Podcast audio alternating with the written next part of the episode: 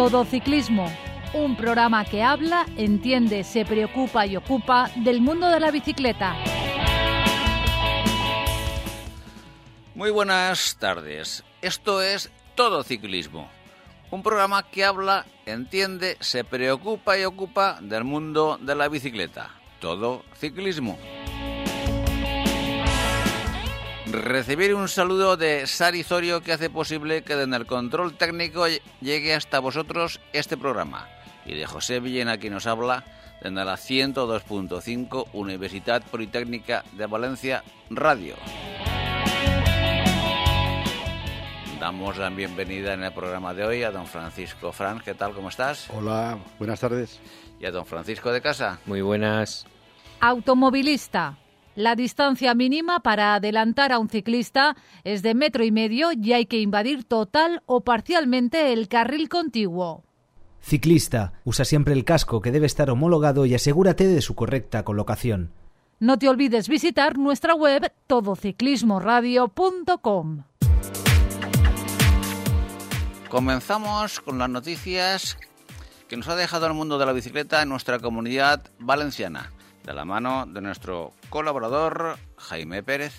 En la Vuelta a la Marina, celebrada en Barcheta, el vencedor fue Antonio Domene del equipo IG Solar, segundo Aitor Escobar del G-Sport Alma Wagen y tercero Javier Cherro del equipo All, Tricks. En la Vuelta Interclubs de Yecra se impuso Amner González del Telcom On Clima siendo segundo a 26 segundos José Manuel Díaz del Suministros Dama y tercero a 33 segundos José Manuel Jiménez del grupo Orquín. En la quinta etapa de la Chales de Castellón, disputada en Bechí, el vencedor fue Edgar Romero de Bechí, segundo Vicente Perales del Hotel 3 Anclas y tercero Antonio García del equipo Calderona Bike. El próximo fin de semana se disputa la Copa de España de BMX en el Campello, la Marcha Ciudad de Benidorm, la Volta CV Féminas, la sexta etapa de la Challenge de Castellón, la Liga de Pista en Valencia, la BTT Villar del Arzobispo y la etapa de la Volta a la Marina, esta vez en Denia. Automovilista. El claxon está bien si se usa como aviso, pero nunca para molestar. Don Francisco de Casa, el pelotón internacional ya está entrando en harina y en España ya han empezado las citas importantes. Efectivamente, Pepe, pero antes de eso yo siempre cuando escucho a Jaime estoy, como tengo varios amigos compitiendo en lo de la Vuelta a la Marina, nunca me entero de nada y siempre estoy esperando a ver si dice alguno de sus nombres, pero todavía no. No se ve que se les habrá caído en la lista. Oye, es que eh, son gente que anda muchísimo, que salen en cualquier club y es, eh, es una cosa de otro nivel, pero luego cuando van juntando los mejores de cada sitio, obviamente se, se difumina Eso es otra liga, ¿verdad? Eso es otra liga y está a años luz de nosotros. Otra cosa que me llama la atención este fin de semana saliendo con la bicicleta, Pepe, que me crucé con vuestro club, que ibais todos ahí eh, a toda velocidad. Tú ibas el último en un grupo de cuatro o cinco ciclistas y tú con tu bicicleta reclinada y yo me quedé pensando... Con bicicleta reclinada, no, con mi trique. Con tu trique. Bueno, un, es lo mismo, triciclo, no, es un, triciclo reclinado. Eh, pero me quedó la duda, ¿cómo de seguridad da eso? Porque me da la impresión de que para uno que va en bicicleta normal, de dos ruedas, eh, tiene que ser impactante ver a un tío tan bajo debajo. Para ti estar ahí abajo, eh, ¿da miedo?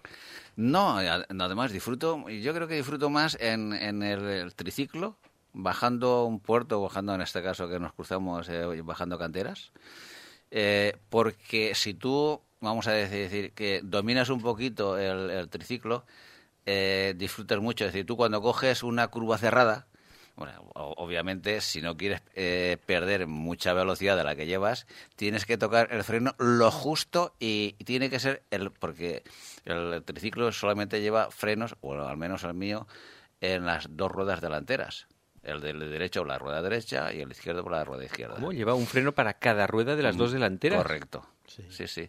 Entonces tú frenas. eso no es peligroso, digamos que frenes solo con la de la derecha y te es un trompo. Es lo que te iba a decir. Justamente cuando tú entras en una curva a mucha velocidad bajando un puerto, tocas un poquito el freno en el sentido de giro, en el sentido de la curva, si es a derecha, el de derecha, si es a izquierda, el de izquierdas, y prácticamente sin tú tener que forzar el, manillar, entra automáticamente el, triciclo a la curva.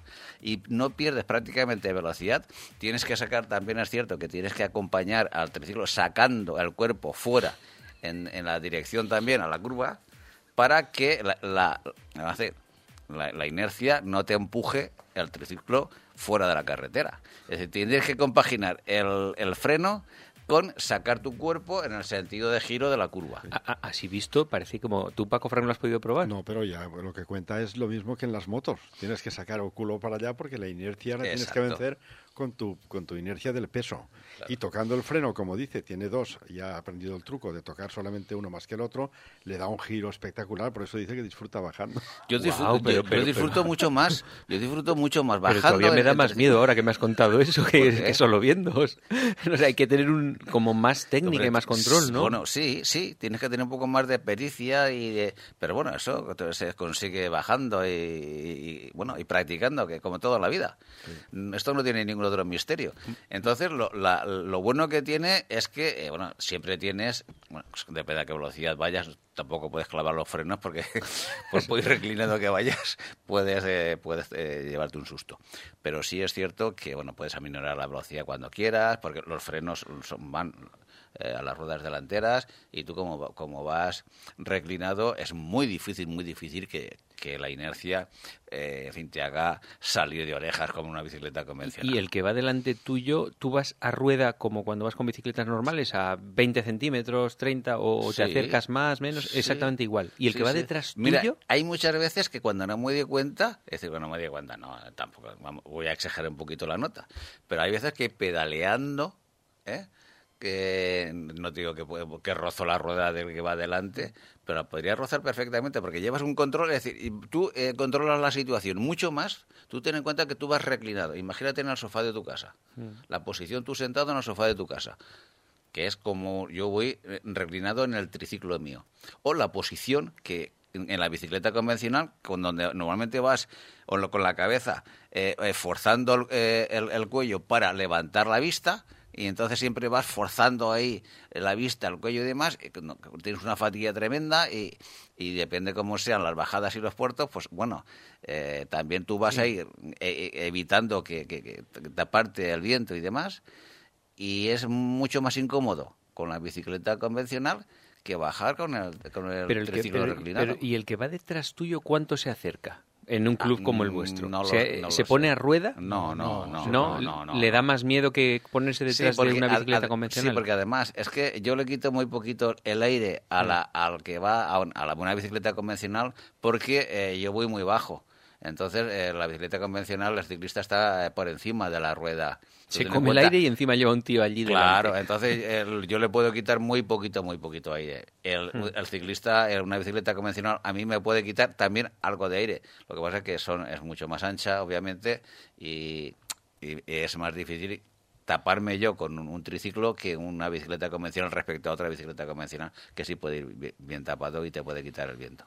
Muy bien, pues una vez hecha esta aclaración, vamos a empezar por los campeonatos del mundo de paralímpicos que se han estado celebrando en Milton, Canadá, y ahí Alfonso Cabello ha sido campeón del mundo del kilómetro ya por sexta vez. Fiera. Aquí tenemos unos fieras, ¿eh? Y, qué, y qué decir de Ricardo Ten. El tío este valenciano. hay que quitarse el sombrero aunque no lo llevamos puesto. Que es que merece la pena comprarse un sombrero para podérselo quitar con este ah, tío, porque es, que es la leche. Ha ganado el, oro en Scratch y Omnium, la plata también eh, la ha conseguido en el Mundial. O sea, eh, es que es increíble lo de, lo de este tío. Es tremendo. Y encima siempre con la sonrisa. No le verás una foto en la que no tenga una sonrisa de oreja a oreja. Pero yo recuerdo perfectamente a, Ricardo Ten cuando estuvo aquí en el estudio con nosotros y lo entrevistamos. Eh, con qué felicidad eh, está este hombre eh, luchando por su, por, su deporte, luchando por esas medallas, el entrenamiento, lo forzado que es en el, día a día suyo y lo feliz que es. Oye, cómo, cómo, contagia esa ilusión por la bicicleta y cómo contagia el esfuerzo y, bueno, y el saber, el saber vivir con la bicicleta, ¿no? Eso es una envidia. Pues sí, plata en persecución hizo y además recordemos que él viene de otros deportes. Él había jugado a nivel profesional, digamos, en tenis de mesa, en natación y en todos teniendo unos éxitos de la leche. No te creas que hay a modo aficionado. O sea, increíble, increíble lo de este hombre. Eh, luego pasando al Mundial de Ciclocross, otro auténtico portento del mundo, que es Van der Poel que ha ganado el Mundial. Eh, Orch, el español, acabó en el puesto número 14, que no está nada mal, pero claro, obviamente este tío es intocable. Ya desde la salida se puso de líder y llegó con un minuto 20 sobre el segundo, arrasando en, eh, en, Suiza han sido. Sí, pero un minuto 20 porque la última vuelta se, se dejó llevar, es decir, porque le llevaba muchísima más distancia al, al, segundo. Yo creo que este es un auténtico portiento de la naturaleza. Sí, porque estas mmm, diferencias salvajes de alguien de vez en cuando, que cada año, cada X tiempo se va apareciendo el típico Miguel Indurain, Eddie Mers, pues Van der Poel tiene pinta de ser uno de esos, ¿eh? Sí, este es, es su tercer es su tercer mundial y el segundo consecutivo. Con 25 años. Van der Poel ya debería de ir dejando ya ciclocross para centrarse ya en, en, la carretera profesional porque también podría tener éxitos importantísimos. Y lo otro es que lo que le gusta a ciclocross, le gusta el barro barro, las piedras y hacer el... el si el ciclocross le permite ganar suficiente dinero, que no lo sé. No, no, no. No, no permite, creo. No es, ganar no es dinero, comparable. pero no es comparable. ¿no? Entonces ya, ya tiene esa técnica de la bicicleta, ya ha demostrado que es un campeonísimo de la mountain bike. Lo que tiene que hacer es aprovechar su juventud ya para pasar al pelotón, ¿eh? que es donde está el dinero y la gloria. Hmm. Eh, también se han celebrado los campeonatos de ruta colombianos en, el, en esta época, es lo que hay. Eh, Sergio Higuita ha sido el campeón, eh, Bernal fue plata y Dani Martínez, que es compañero de Higuita en el Education First, fue bronce. Nairo y Egan Bernal bueno, tuvieron hay, algún pequeño incidente. Hay un vídeo eh, en internet que se ve eh, donde Gran Bernal estaba intentando eh, alcanzar el grupo cabecero que les llevaba muy pocos segundos y en una bajada, en una curva derecha, se pegó un gorrazo tremendo. tuvo desgraciadamente una caída, afortunadamente no se hizo gran cosa, pero bueno, eh, sí, tuvo ese incidente. Hmm. Eh, luego también se ha celebrado la Vuelta a San Juan en Argentina, donde Gaviria ha ganado tercera etapa. Y el ganador ha sido otro, otro portento, que ahora ya no hablamos de viejas glorias, salvo Valverde, que siempre está ahí. Es, es eterno, pero Ebenepoel ha ganado. Bueno, el pequeño Renko, Renko Ebenepol, tiene 17 años y 90 días. No, pero ahora mismo. Ahora, ahora no mismo, tiene ahora 19. mismo. Tiene 17 años y 90 días. Hoy ya tendrá 92 días. Entonces, claro, es un portento, porque es un juvenil, tiene una pinta que lo miras ahí, es bajito, rechonchete, con cara de niño, pero bueno, se ve que tiene una maquinaria interior enorme. Entonces, en la, en la, en la Vuelta a San Juan hizo un, una, vamos, el portento de la contrarreloj, una contrarreloj de 16 o 20 kilómetros, sacó un minuto y medio al segundo.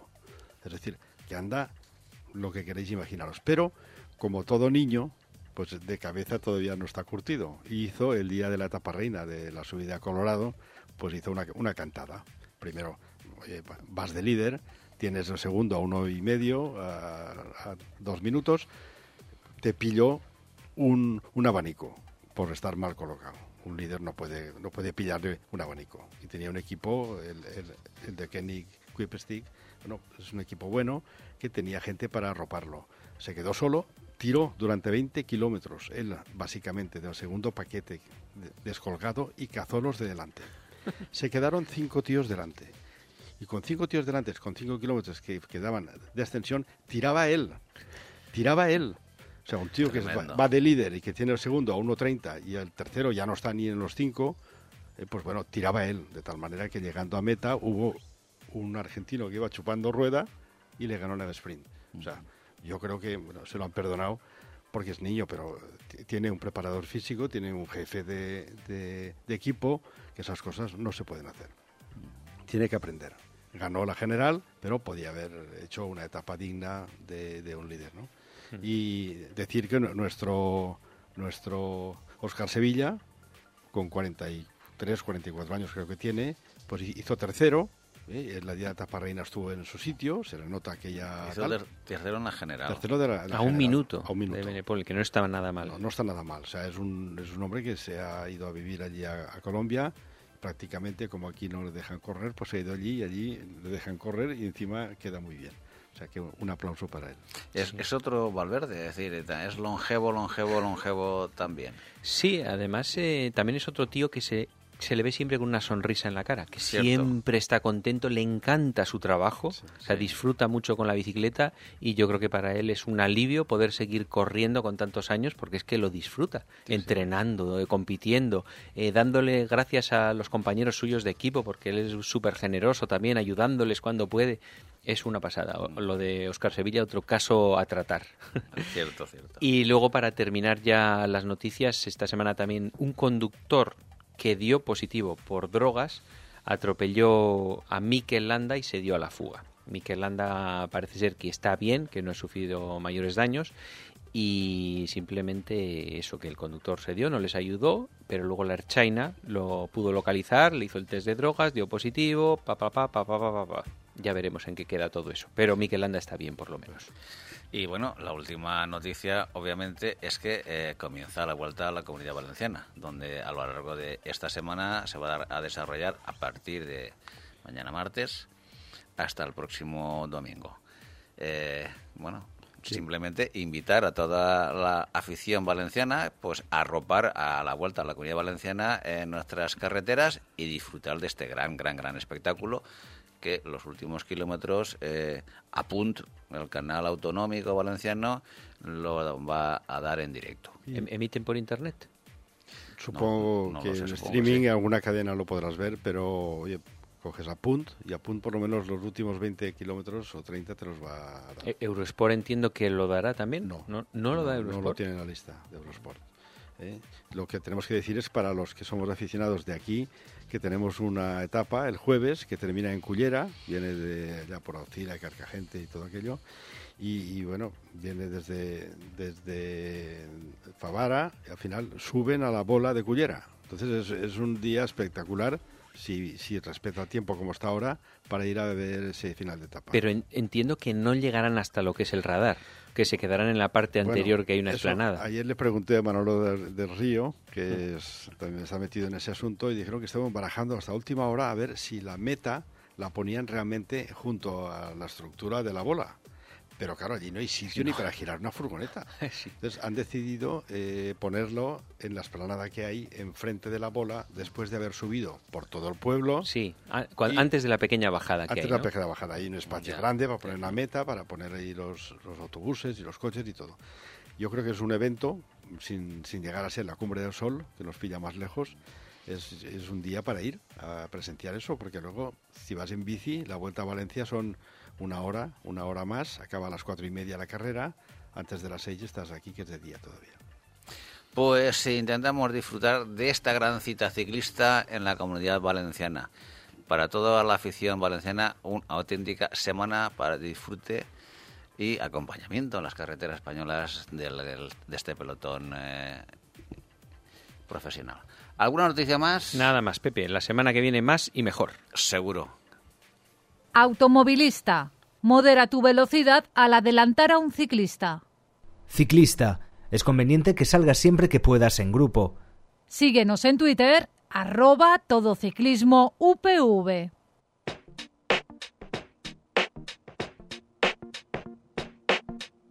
Y, de caseros va la historia. De caseros, porque antes hablábamos de Ángel, organizador de la Vuelta a Valencia, que la ha recuperado y funcionando muy bien. Bueno, Ángel y Rafa también. Y Rafa también. Pero hoy tenemos al teléfono a Rafa Casero, que también se dedica a organizar marchas cicloturistas, ¿no, Rafa?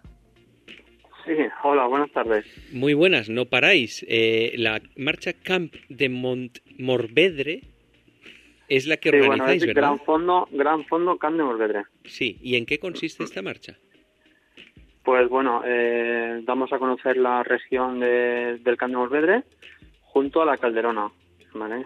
Tenemos dos marchas, o sea, dos gran fondos, el medio gran fondo y el gran fondo Camp de Morvedre. ¿Y eh, es la primera edición o lleváis varias? No, es la primera edición.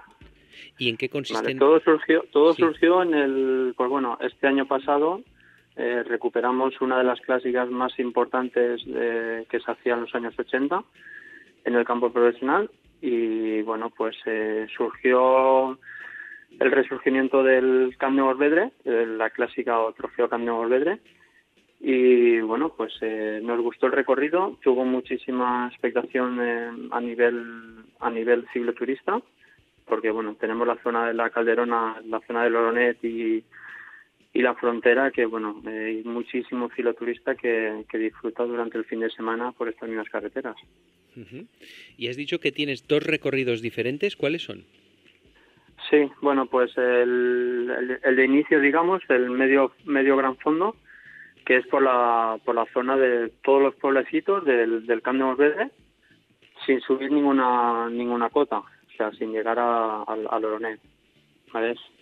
Son 75-80 kilómetros, son más o menos llevaderos que cualquier filoturista, pues bueno, mm, con un poquito de nivel puede, puede hacerlo y se puede apuntar. Sí, esa parece apta para todos los públicos, casi saliendo muy poco, casi ni todos los sábados. Sí, sí, sí, a ver, lo hemos pensado, se ha pensado para, para, pues para el que se está iniciando. ¿Y la otra?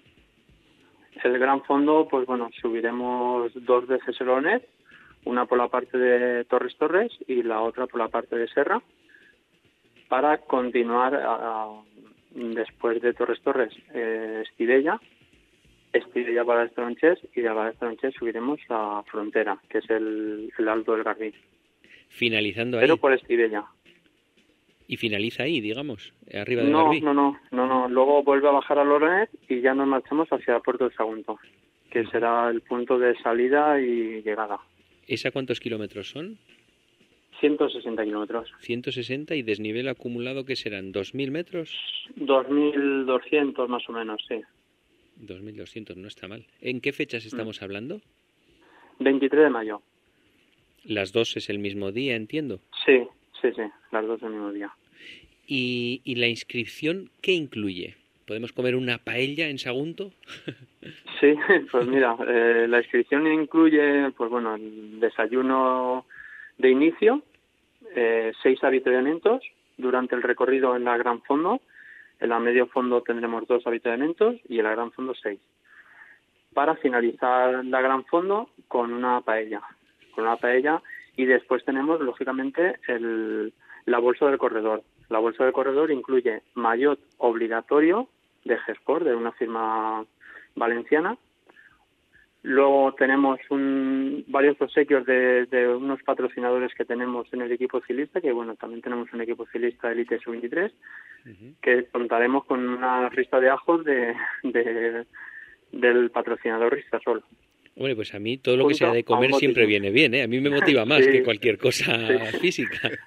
Y los ajos, yo soy un súper aficionado, o sea que... Pues bueno, es un fabricante, una fábrica de una empresa de ajo blanco y ajo negro. ¿vale? No sé si lo habéis, lo habéis probado, el ajo negro. Tiene muchísimas propiedades y, es buenísimo para el deportista. Vaya. Eh, Rafa, buenas tardes. Soy Pepe Villena. Hombre, buenas tardes, Pepe. Un abrazo muy fuerte. Eh, Igualmente, hombre. ¿Tenéis eh, en mente en la primera edición de esta marcha cicloturista eh, bueno, invitar a alguna celebridad eh, ciclista o simplemente la primera vez es para disfrute de todos los cicloturistas? Pues bueno, mm, queremos resaltar el invitado de honor que nada más y nada menos que es Miguel Indurain. para, para la primera edición yo pienso que... Impresionante. Es impresionante, para que claro, además va, va a rodar con los cicloturistas, va a estar, va a estar rodando con ellos y bueno, pues es todo un reclamo y todo un, pues bueno, se me pone la carne de gallina porque hablamos de Miguel Indurain. Por supuesto. Y junto a él estarás tú, estará tu hermano Ángel eh, o no, ¿habrá otros invitados? Sí, queremos contar con algún otro ex profesional de mi época, no, no, no de la época de Miguel Indurain, ya de mi época. Sí. Y bueno, y yo si me lo puedo compaginar, sí que me gustaría hacerla. Bueno, yo, yo, sé que, que bueno, eh, sigues estando en forma porque alguna vez nos cruzamos por, por estas carreteras de Dios te, ataca Pepe? ¿Te ataca o no? No, no, normalmente no, nos solemos cruzar y, no nos da tiempo a, mucho a hablar y demás, pero sí que me alegro mucho cada vez que lo veo, cada vez que me cruzo con él. Me da mucha ilusión verlo eh, que sigue en, encima de la bicicleta, que sigue con la ilusión y sobre todo... La misma ilusión me hace a mí, verte aquí encima de la bicicleta. Como tú ya sabes que algún día nos hemos... Bueno, ha habido pocas veces que hemos coincidido y, hemos podido hablar, pero... pero siempre me gusta saludarte. Por supuesto que sí, Rafa, ya sabes que el sentimiento es mutuo. Rafa, soy, soy Paco Frank. Buenas tardes. Mira, quería, quería hacerte una pregunta y es que aquí en Valencia hay una marcha que es la Valencia de Valencia Gran Fondo, que es para el 31 de mayo, y hemos visto que han dejado inscribirse a e-bikes, bicicletas eléctricas en un dorsal diferente, mm, saliendo como sea, sin, sin contar tiempos y tal. ¿Habéis pensado vosotros para que los iniciados en la bicicleta eléctrica os puedan acompañar ese día también?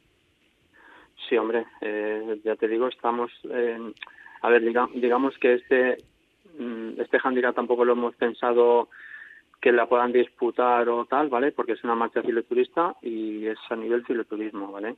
Pero claro, siempre, siempre y cuando no, no despunten más que los que los filoturistas que van sin, sin motor, pues bueno, siempre están invitados a, que, a que la puedan hacer y a que puedan estar en ese día, claro. Por supuesto, los que, bueno, yo soy uno de los que eh, normalmente solo... pero, tú llevas un trique, eh, Pepe. Sí, yo además ¿Eso también lo habéis mirado, Rafa? Sí, sí, sí, sí, sí. Yo llevo un triciclo reclinado por bueno, condiciones de, de salud no puedo eh, ahora mismo con una bicicleta convencional y sin ayuda de motor. pero sería una idea buena poder ir, los que opten por ir con, bicicleta de pedaleo asistido, pues figurar en la etapa, disfrutar de la vida, ir detrás, ir como de paseo, sobre todo disfrutar de la organización y pasar un día grande de bicicleta. Si, justamente iba en esa dirección las palabras que iba ahora a, decir, es decir, eh, los que eh, quieran asistir y que vayan con, con bicicleta eh, eléctrica, eh, usemos la cabeza. Es decir, eh, usemos la cabeza porque podemos disfrutar todos juntos. Pero el protagonismo fundamental son aquellos que realmente ponen su esfuerzo su entrenamiento, su ilusión, que no, que no es menos que, la, que las que van, los que vamos asistidos. Por, Te puedo rectificar, Pepe. Aquí la ilusión y, la, y las ganas de poder rodar son todos. Sí, Desde tú hasta, hasta el que va sin motor. Claro, claro, eh, pero, Tenemos cabida para todo. Eh, por supuesto, pero lo que te digo que, que, que no debemos de, usar el motor a, los límites eh, que, que no tocan para rebasar pues a estos otros compañeros donde, bueno, eh, vamos a ver, una cosa es que rebasas a, los últimos, que estás ahí un poquito, pero a la cabeza hay que dejarla, yo entiendo que eh, sigan disfrutando de la marcha cicloturista eh, a, su nivel y no, y no entorpecer el, el, desarrollo normal de una marcha cicloturista. Rafa, el tema de organizarla en Sagunto es porque tiene un objetivo destino turístico. Bueno, pues hemos buscado las, las poblaciones que es mm, Cané de Berenguer o Puerto Sagunto, Sagunto, ¿vale? Que es la misma población. Hemos buscado, pues bueno, para, para infraestructura y para alojamientos para filoturistas, o sea, para, para más acogida de los filoturistas que vengan de fuera. Que estamos, estamos, bueno, mm, tenemos ya unas, unas inscripciones ya bastante altas a fecha que estamos y, bueno, pues mm, hemos procurado buscar está claro que la costa y la montaña. y Sagunto es una buena zona porque últimamente Valencia, la comunidad valenciana, está promocionando mucho el turismo ciclista fuera de temporada para aprovechar los meses de invierno. Entonces, ¿Sagunto también es una zona preparada para el ciclismo? Sí, sí, sí. La verdad es que, pues bueno, mm, yo he hecho muchísimos kilómetros por toda la, por toda nuestra zona, por toda mi zona de entrenamiento y está claro que Alicante ahora mismo está más no tan, no más explotada, pero pues bueno, se han preocupado más en, llevar al cicloturista y a llevar al, al, profesional a entrenar allí, ¿vale? Pero mm, la zona de Valencia y nuestra zona es fundamental, carreteras tranquilas y bueno, el, el tiempo hoy, hoy mismo tenemos 25 grados y bueno pues eh, hay que promocionarlo para que los celoturistas y, y profesionales equipos profesionales que vengan a, nuestra zona claro y a nuestra región Sí, sí, porque Alicante realmente lleva más tiempo con esto, pero aquí la zona de la de Serra, la Calderona y Espadam es una zona impresionante para hacer bici y con pocos coches además. Está claro. Eh, ¿Precio de qué estamos hablando? Pues bueno, el primer precio que hemos puesto el, el federado son 28 euros, con maillot incluido y la bolsa de, del corredor, los habitamientos y todo lo que conlleva la organización, lo que, lo que prepara la organización, y 35 no federado. ¿vale? Porque tiene que pagar el seguro del, del, de lo que es el día. Pienso que el precio el precio incluye la paella también, o sea, mm, estamos vemos que los precios de otras marchas pues son mucho más elevados. Lo que queremos es que se pues bueno, que cualquier cicloturista que pueda estar y pasar todo el día con nosotros, con Indurain y con la organización, y que disfrute de, de cicloturismo. Sí, ¿y hay un límite de inscripciones? Sí, tenemos un límite de mil cicloturistas. Bueno, el, ya, ya, vais bien con las inscripciones. Eh, la idea, a ver si viene mucho de otros países, ¿no? ¿Lo habéis promocionado pues fuera de España? Lo, no lo hemos promocionado este año, pero el próximo año sí que lo vamos a promocionar. De hecho, ya tenemos varios contactos hechos con... Por eso estamos hablando también del cicloturismo de invernal, ¿vale? O sea, esta gente, estos cicloturistas que vienen de fuera, mmm, quieren pasar aquí el mayor tiempo posible. Y si le, además les acompañas con una marcha cicloturista de estas características y con el recorrido que vamos a preparar, pues bueno, mmm, siempre vamos a traer a muchos más. Sí, y desde luego tienen la imagen ya de, de dónde pueden ir en invierno, eso seguro. Exacto. ¿Y el equipo, este cicloturista, bueno, cicloturista no, desde competición el que habéis creado? Sí, bueno, ya lo tenemos, este va a ser su tercer año desde el Club Ciclista Taronches. Mm. Tenemos, bueno, este año pasado hemos tenido al campeón de España Élite, que es semiprofesional, es la categoría mmm, semiprofesional, es la, la anterior a, al, al a la categoría profesional uh -huh. y este año hemos conseguido el campeonato de la Comunidad Valenciana y el campeonato de España de la categoría élite que se compite con los profesionales enhorabuena Rafa. enhorabuena ¿cómo se llama los campeones? muchas gracias pues bueno es un chico un alicantino Julio Alberto Amores uh -huh. Que ya hizo medalla de plata hace tres años y este año pasado conseguimos el campeonato de España ¿y, y qué es un sprinter o sube montaña o es un Valverde qué es? es todo terreno es luchador que busca busca mucho las escapadas, las fugas y luego además cuenta con una punta de velocidad pues bueno muy importante y que se desenvuelve muy bien dentro del pelotón. ¿Cuántos sois en el equipo? Pues ahora mismo tenemos este año este año 2020 tenemos 17 corredores. ¿Y de y la edad? ¿De qué edades hablamos? Es a partir de 18 años. Mm digamos que es élite sub-23, que sub-23 es de 18 hacia 20, hasta 22 años y élite es de 23 hacia para arriba, hasta en, que suben a profesionales. Entiendo, Rafa, que alguien que está en un equipo de esta categoría no vive de eso, ¿no? No, esa afición, ojalá, esa afición, ojalá, pero no, sí. muchísima afición y muchísimas ganas de, de fomentar lo que, pues bueno, lo que hemos sido nosotros y hemos estado en las categorías inferiores y ayudar a los corredores que, que están que están dando ese paso tan importante que es de juveniles a profesionales, que es la categoría nuestra, uh -huh. semiprofesional. Sí, hombre, desde luego para ti será una ilusión ver a, a, a, gente con esas ganas, ¿no? Que realmente lo hace porque le motiva y porque es su pasión, ¿no? Tremenda. Me hace muchísima ilusión, aparte de, tener el equipo, de poder ayudar a estos corredores que, pues bueno, que tanto se merecen y tanto esfuerzo hacen como hemos hecho nosotros cuando hemos sido semiprofesionales. Rafa, eh, supongo que seguirás también junto a tu hermano en lo que es toda la organización de la Vuelta Ciclista de la Comunidad Valenciana. No, no, no, ah, ya no estoy ah, vinculado vale. a la Vuelta. Este no, año no. Ya, ya, ya no estás. No, ya no estoy. Eh, no estoy porque no, bueno, pues no tenía, no tenía tampoco tiempo para, para, para estar para, en para tanta actividad. No te da la vida para tanta cosa, ¿no? Así es. Nada, pues simplemente, oye, eh, Rafa, darte la enhorabuena por eh, el trabajo que estás haciendo en pro y en beneficio del ciclismo valenciano con esta marcha que nace este en el 2020 y con este equipo ciclista la categoría Elite Sub-23 ya en su tercer año. Sé que es un esfuerzo ímprobo, ímprobo, porque como tú bien sabes, nosotros tuvimos también un, un equipo de similares características durante nueve años y cuesta mucho, mucho, mucho, mucho, mucho eh, tirar del año a año. Por eso eh, sé lo que es, sé lo que eh, me imagino lo que estarás sufriendo y haciendo para que todo esto salga adelante. te animo de estos, te, te, animo de estos micrófonos a que sigas luchando por el ciclismo valenciano, Rafa, y recibe mi más sincero abrazo. Muchísimas gracias, Pepe, y te espero el día 23 de mayo para ponerte el dorsal.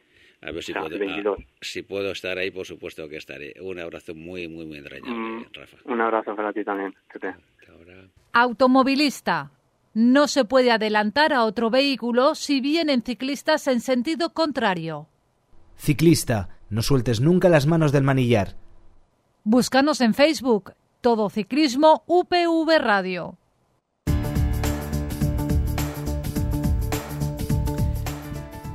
Y Pepe, nuestro siguiente invitado es Vicente López, que ya lo hemos tenido en el programa alguna vez, hace algún año, contándonos alguna aventurilla de esas suyas.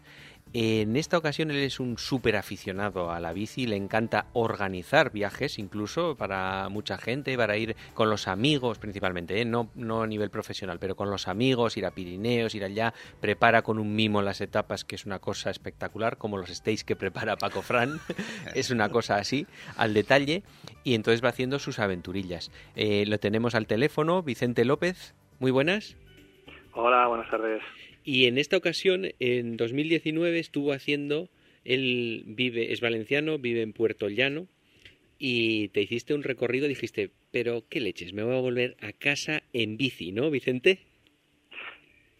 Sí, bueno, 19, 18 y el 17. por, por decir el más cercano, llevas varios años haciendo la aventura de en una época del año en la que no sé si es la misma o vas Sí, siempre en mayo, en mayo siempre en mayo dices, venga, me vuelvo a casa en bici, ¿no? Y te haces varias etapas. Eh, ¿Cuántas son? Pues tres etapas, dos un poquito más largas, de 200 kilómetros, y la última, pues ya que segundo, según lo que hagamos, 100, 130, por ahí, algo así. O sea, son unos etapones en los que alguna vez engaña a otros para que le acompañen, ¿no? sí, bueno, eh, siempre engaño al mismo, que es el primero que hay que nombrar, que es a Pere, que, bueno, el señor Peremir, gran amigo nuestro, que bueno tiene una casa en Casas del Río, un pueblo precioso al lado de, muy cerca de Cofrentes y entonces pues el, sábado viene a por mí y ya aparece por Jorquera, un pueblecito cerca de la Cala del Júcar y se agradece la, la compañía y el último día pues lo hacemos, lo hacemos juntos. Y el comienzo desde Puerto Llano, ¿tú con qué sales? ¿Con la bicicleta y una mochila o cómo gestionas el asunto? Pues depende. El primer año fue totalmente mochilero y además salí después de haber trabajado por la mañana. Entonces fue un poquito, vamos, fue todo con la bicicleta y con una mochila y el segundo día al haberlo hecho así pues fue muy largo, que fueron 275 kilómetros con viento en contra y con la mochila pues tú te puedes imaginar cómo llegué, ¿no? Casi a latas. Pero luego si no, pues me voy buscando un poco logística, ¿sabes? Que ha habido algún año que el segundo año fue mochila el primer día y luego ya no hacía falta más y el tercero pues pues no recuerdo, creo que me ha hecho falta mochila por, por ir haciendo logística en puntos intermedios de gente que nos llevara las cosas. Ah, vale. Eh, quedas con alguien en un punto intermedio, se queda con tu mochila, digamos, y te deja libre, ¿no? Mi señora me lo lleva a ruidera y ya está. Vale, porque yo también tengo probado en los últimos años que lo de ir con mochila en la bici no es muy buena idea. No, no, yo la llevaba a la espalda. ¿eh? Sí, sí, por eso. Porque puedo ser un poco torpe y digo yo, aquí aguanto con el peso, pero sí, sí, es, es una historia. No, yo no lo había hecho nunca. bueno, ¿y esa primera etapa desde Puerto Llano cómo es? Porque yo no he estado por esa zona nunca, pero me imagino unas llanuras y un viento terribles. No, no, no, no. Aquí el terreno no es como la llanura de Valencia Cullera. Aquí esto es meseta, ¿no? Y vas subiendo, bajando. En todas las etapas, aunque te puedan parecer más o menos llanas, en todas acumulas 1.400 metros de desnivel a lo tonto y hay algún puertecillo y eso. No, no es, no es llano exactamente. Pues a ver, lo que se trata es un poco, realmente la distancia es más corta. Entre, en coche yo cuando voy son 390 kilómetros. Lo que pasa es que aquí pues se hace más porque voy viendo pues pues voy buscando pasar por, por sitios bonitos, ¿no? Por, por ejemplo, cuando salimos de, de Puerto Llano, que digo salimos porque el último año lo, lo hice completo con, con Robert, un buen amigo, y también con, con Julián, con Julián Ramón.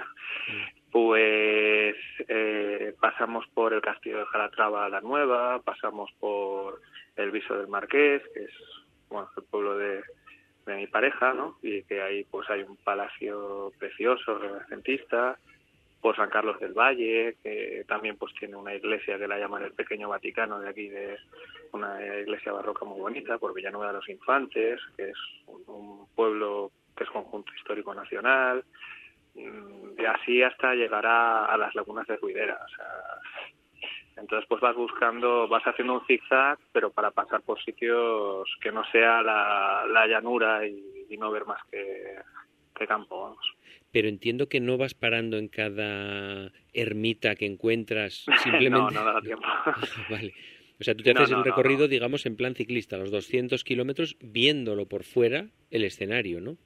Bueno, pero por ejemplo el primer día, pues si eh, en todos los, en todos estos sitios que te digo, pues al final acabas teniendo eh, una pequeña parada y sabes que dices pues en Viso del Marqués, pues paras a almorzar un rato, en San Carlos del Valle, pues pasa, paras a comer, Villanueva los Infantes, pues un de avituallamiento, lo vas aprovechando así.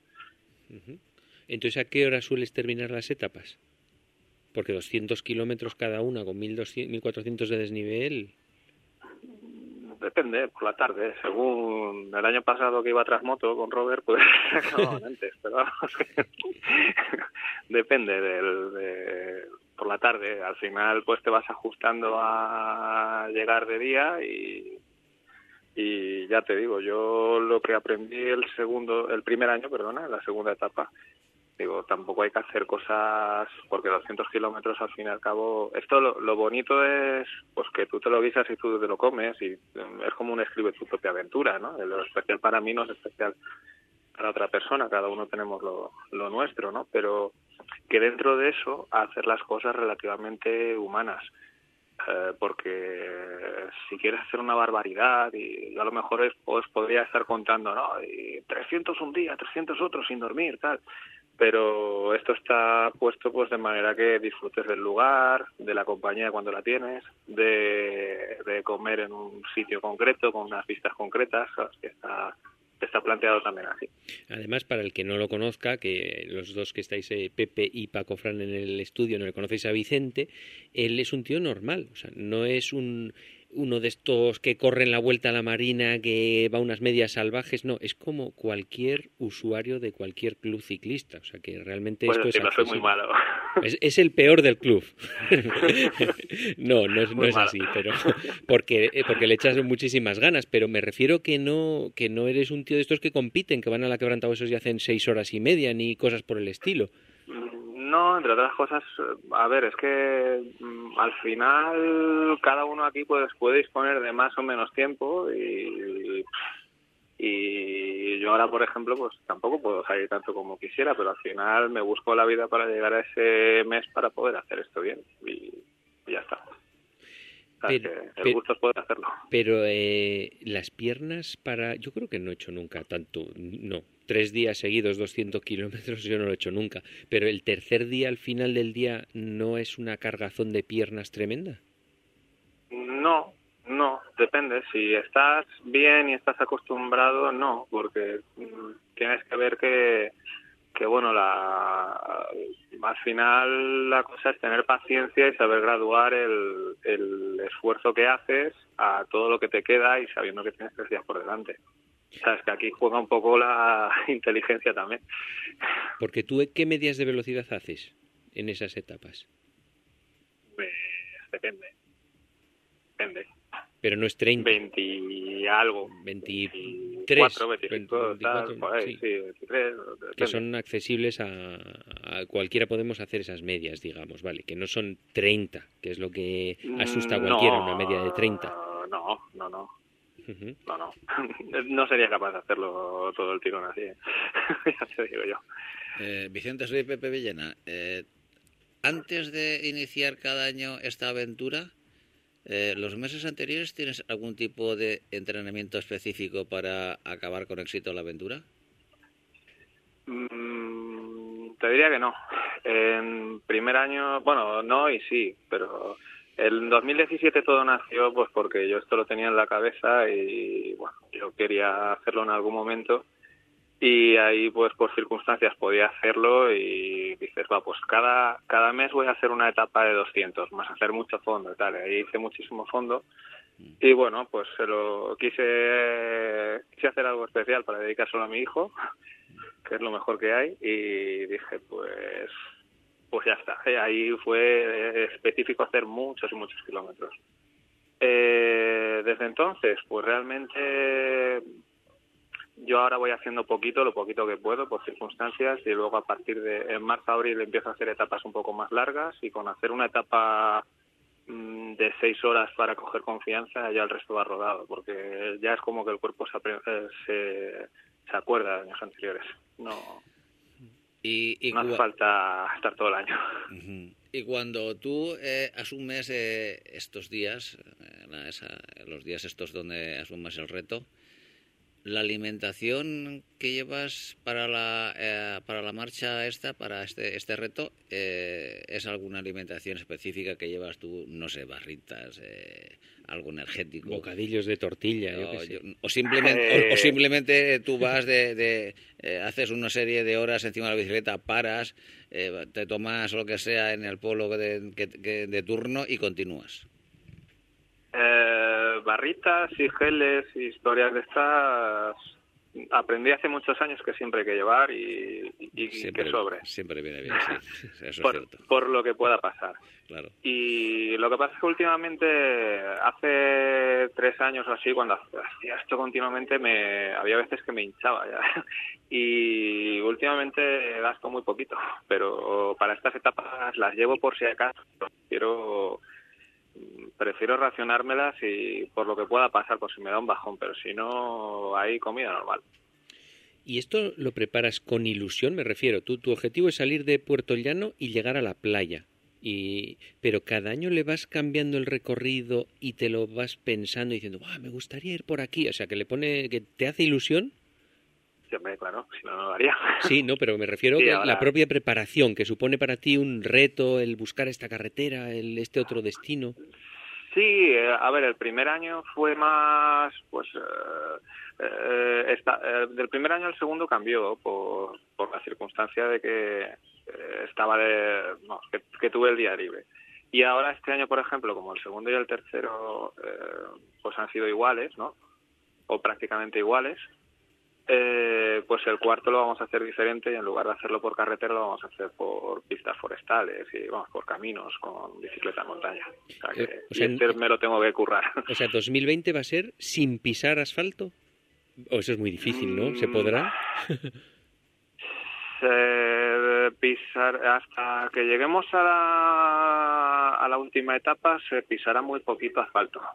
En la última, para combinarla con quienes vengan, que son más de carretera, pues parte del trazado por ahí por por Ventagaeta y todo eso, pues se hará por asfalto para, para compartir la experiencia con más gente que, que también es una parte muy bonita, evidentemente. ¿No has pensado en combinar eh, las dos bicicletas, eh, montaña y carretera? Este lo tiene todo pensado, Pepe. No, no, pregunto yo, yo le pregunto. Porque en la última etapa podría podría llevar vehículo de, de, asistencia que, bueno, que, que, lleva, que la acompaña y cambiar la bicicleta también.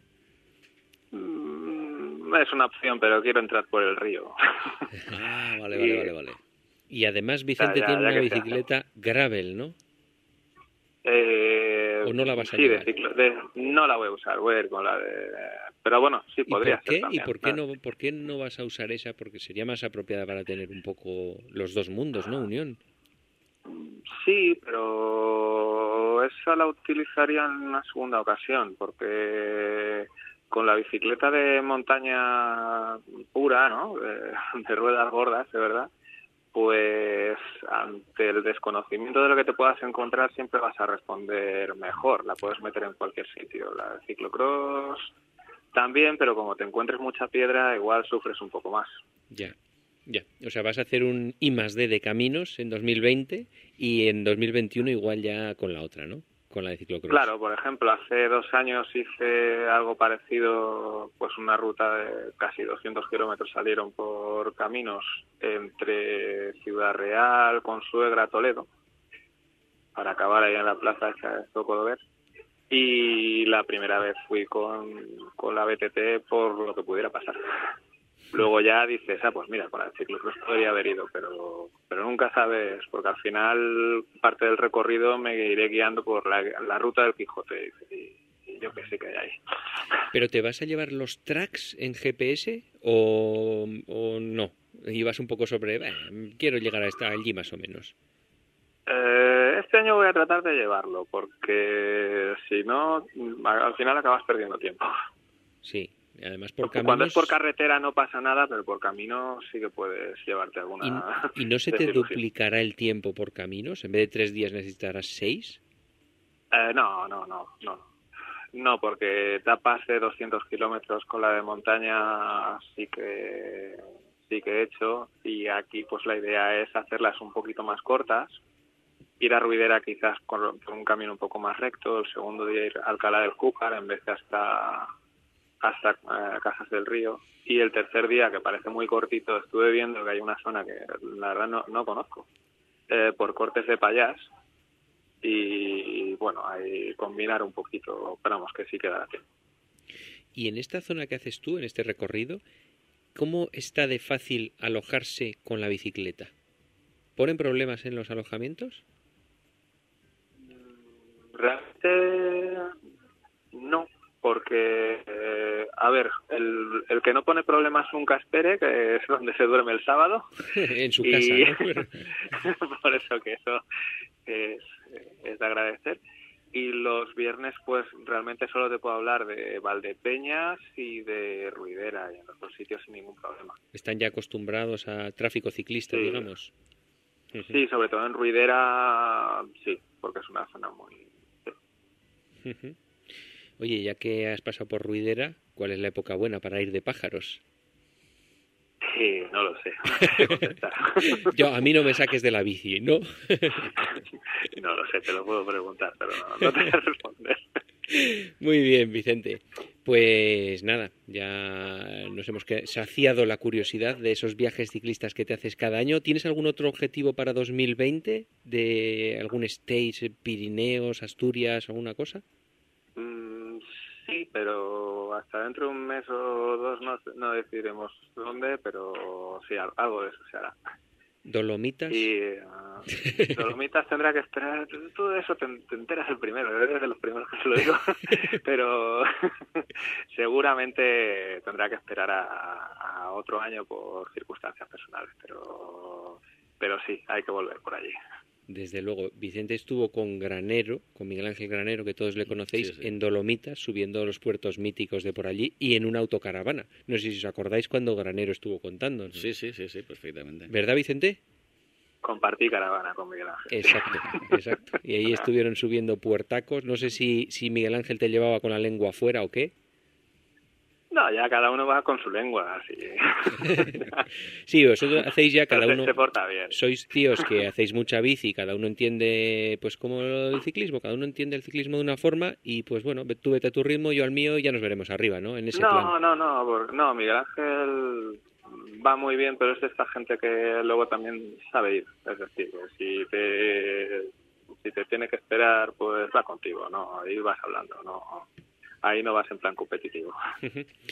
ya si, si me hicieron Everesting con él, pues sí que me llevaría con la lengua afuera hasta que pudiera. Pero estas cosas se comportan muy bien. Muy bien, Vicente. Pues nada, muchas gracias por haber estado contándonos eh, tu aventura de estos años y ya sabes, en el futuro te escucharemos en otra nueva. Bueno, Paco, si me permites, eh, como siempre me pongo la, la, camiseta que sabes que llevo ahí a Adri en la, para la última etapa y tal, eh, decirle a él que, que, ya lo irá y me entenderá que todas estas cosas que hago pues que van por él, ¿vale? Muy bien, muchas gracias Vicente. Venga, hasta luego, un abrazo. Ahora.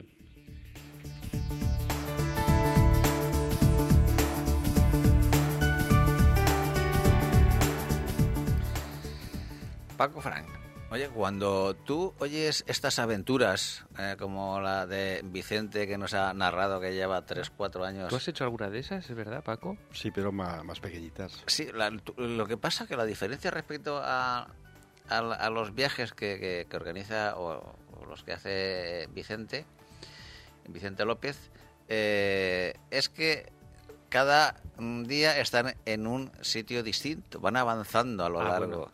hay, un origen, hay un origen y un destino, mientras que tú normalmente, Paco, lo que haces es que cuando estás varios días en una zona, recorres la zona, pero siempre vuelves al origen cada día, ¿no? Sí, claro, es diferente. Yo eh, le he escuchado a Vicente, Puerto Llanos a Valencia, pues es una etapa lineal, la parte en tres etapas, yo le hubiera recomendado, pero no le quiero quitar la idea de que pusiera una noche más.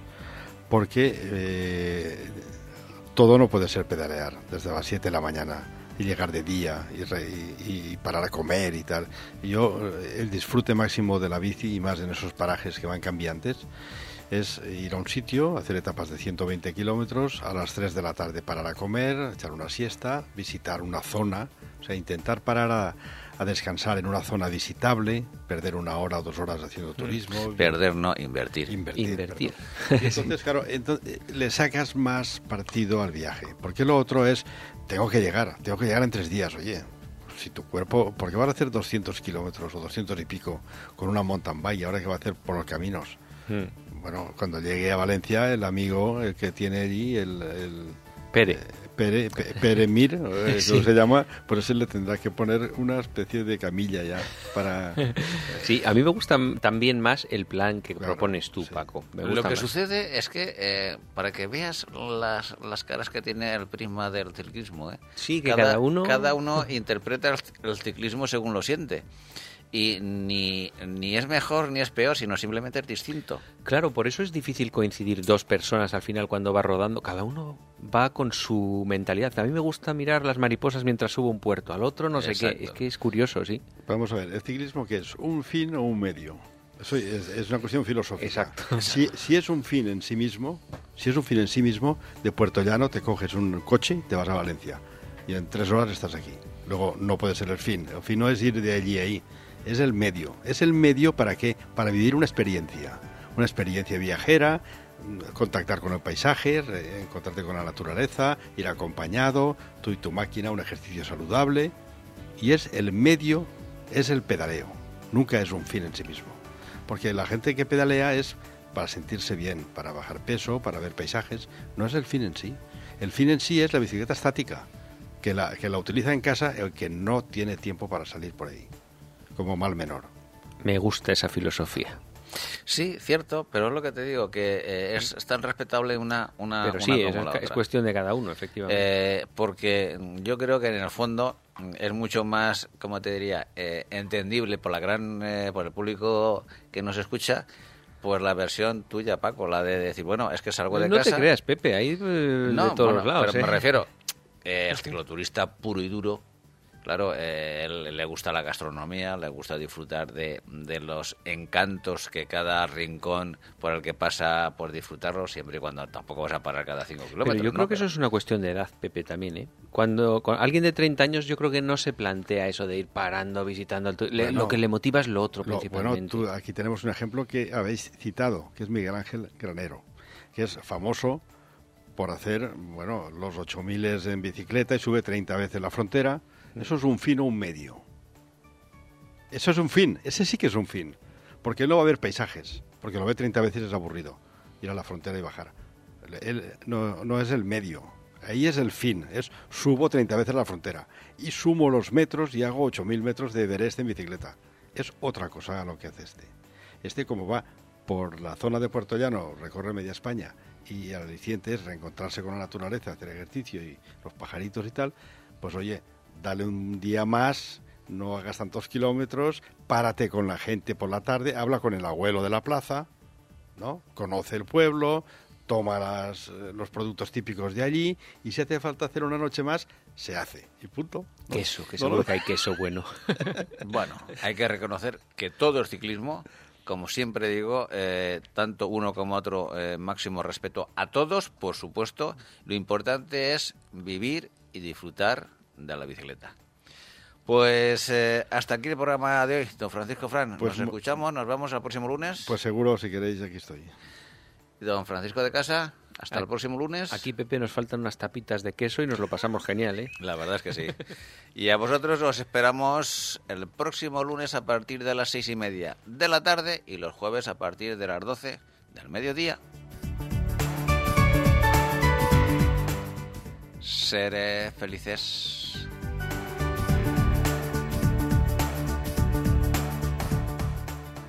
No te olvides visitar nuestra web todociclismoradio.com. Acuérdate de ponernos una reseña en iTunes.